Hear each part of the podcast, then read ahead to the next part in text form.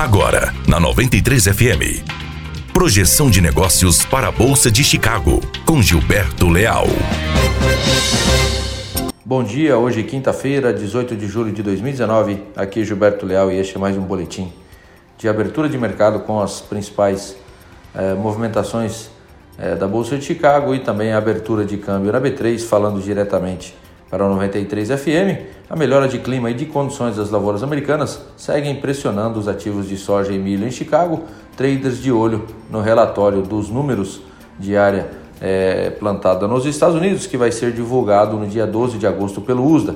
Guerra comercial também segue é, no radar dos investidores. Soja, então, fechando o mercado noturno neste momento em Chicago, queda de 5 pontos, contrato agosto de soja em Chicago valendo 8 dólares e 77 centavos de dólar por bucho. Para o milho, queda aí de 7,5 pontos também no fechamento do mercado noturno.